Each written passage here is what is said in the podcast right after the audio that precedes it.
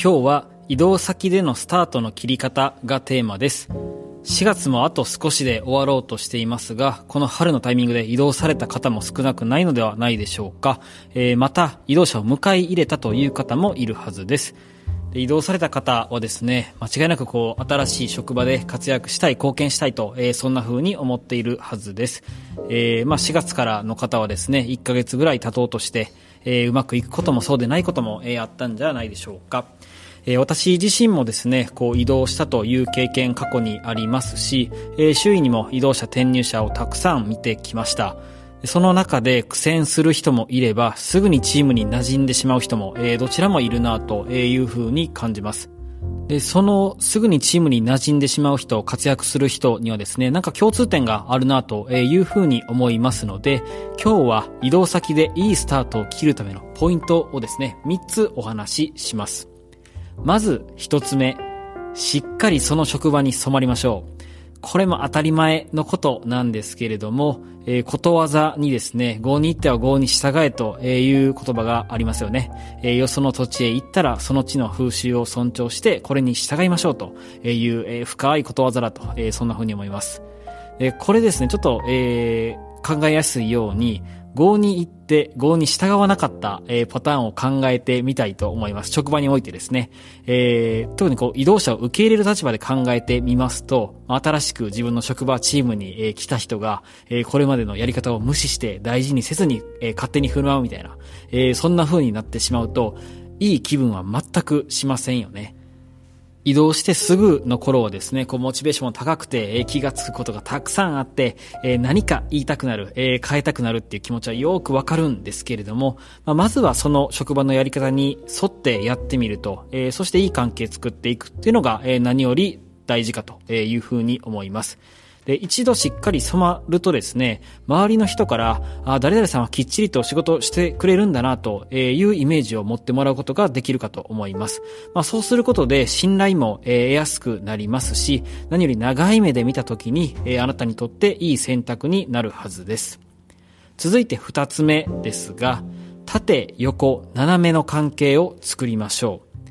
普通に仕事をしていくとですね、まあ、上司先輩であったり後輩といった縦の関係ができてくるかと思います。これはある意味で多くの人が自然とできる、そしてやらざるを得ないことではないでしょうか。で、縦の次、続いてですね、横なんですけれども、まあ、これは仕事をする上でのカウンターパートの部署、他部署であったりだとか、あとはお客様みたいな、そんなイメージですかね。えー、少しでも早く顔と名前を覚えて、そして自分の顔と名前も覚えてもらえると、え、これは欠かせないかと思います。そして最後、斜めなんですね。これですけれども、普段の仕事では直接的には関係がないけれども、え、自分の職場のことを客観的に見ていてよくわかっている人、え、みたいなイメージです。例えば、隣の部署の先輩とか、もともとその職場で働いていた人、え、そんな方ですね。で、この斜めの人はですね、利害関係がないので、こう、押さえておきたいポイントとか、えー、気をつけたいポイントみたいなことをぶっちゃけベースで聞きやすいんですよね。はい。で、どうしてもこう、縦と横の関係だけだと、えー、見えづらい仕事のえー、仕事とか人間関係のこうポイントみたいなものが、えー、あるかと思います。だからこそ斜めというのが、えー、大事かなと、えー、そんな風に思います。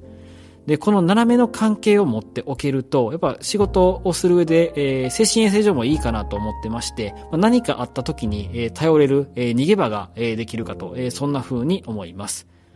で、この縦横斜めの関係づくりにおいてはですね、えー、可能であればぜひ、えー、周りの方も助けてあげてほしいと思います。えー、例えばミーティングの場に、えー、早めに一回出てもらって一言話してもらうとか、えー、顔をつないであげるとかできることがたくさんあるはずです。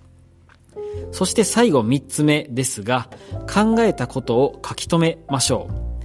えー、最後にですね、仕事の、え、付加価値を、えー、決めるのはやっぱり自分が考えたことのはずです。そのためにもしっかりとその職場に染まりつつもこれおかしいな、もっとこうした方がいいのにな、みたいな風に感じたことはぜひ手元に書き出しましょう。で、新しい職場で働き出して3ヶ月ぐらい経てばですね、えー、きっと、えー、縦横、斜めの関係も、えー、できつつあるので、えー、そのタイミングで、えー、その書き留めたメモを持って何か提案すると、えー、そんなタイミングが来るはずです。で、それができれば、あ、この人しっかり考えて、くれているんだなということが、周りにも伝わるかと思います。で、ちなみにですが、私の、えー、職場チームに来た人にはですね、えー、笑顔で3ヶ月で100個ぐらい書き出しましょうと、えー、そんな風に、えー、お願いを、えー、半分冗談、半分本気で、えー、したりしています。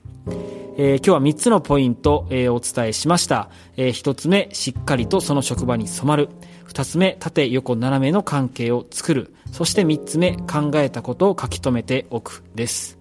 えー、今日も当たり前のことですけれども、もしあなたが、えー、春から移動してですね、えー、何か不安を感じるようであれば、えこの3つのポイントに沿って、えどれができているかな、できていないかなっていうのを考えて、え見ていただけるといいんじゃないかというふうに思います。えそしてですね、え移動者を受け入れた立場のあなたも、えぜひですね、その人が活躍しやすい環境づくりのために、えこの3つのポイントに沿って、え考えてみていただけると嬉しいなと、えそんな風に思います。それでは今回はここまでです。えー、本日も素敵な一日をお過ごしください。また来週お会いしましょう。